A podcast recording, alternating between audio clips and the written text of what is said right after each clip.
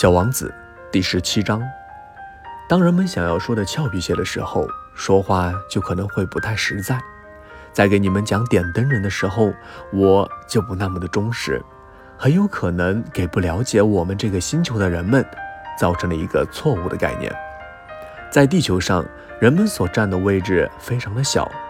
如果住在地球上的二十亿居民全站着，并且像开大会一样靠得紧些，那么就可以从容地站在一个二十海里见方的广场上。也就是说，可以把整个人类集中在太平洋中一个最小的岛屿上。当然，大人们是不会相信你们的，他们自以为要占用很大的地方，他们把自己看得像猴面包树那样大的了不起。你们可以建议他们计算一下，这样会使他们很不高兴，因为他们非常的喜欢数字。可是你们无需浪费时间去做这种乏味、连篇累牍的演算，这没有必要。你们完全可以相信我。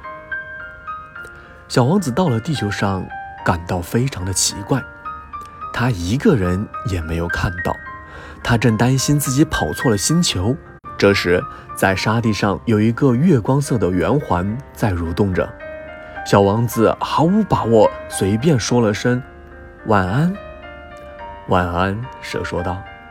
我落在什么星球上？小王子问道。啊，在地球上，在非洲。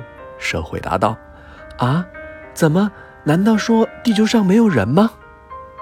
这里是沙漠，沙漠中没有人。地球是很大的。蛇说道。小王子坐在一块石头上，抬眼望着天空，说道。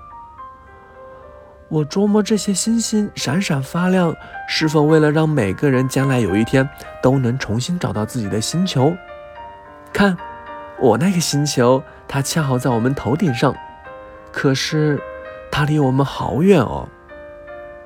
它很美，蛇说：“你到这里来干什么呢？”我和一朵花闹了别扭，小王子说道。“啊？”于是。他们都沉默了下来。人在什么地方？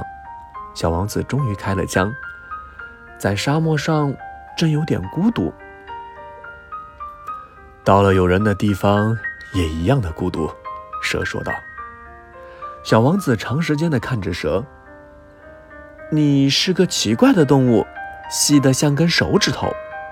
小王子终于说道。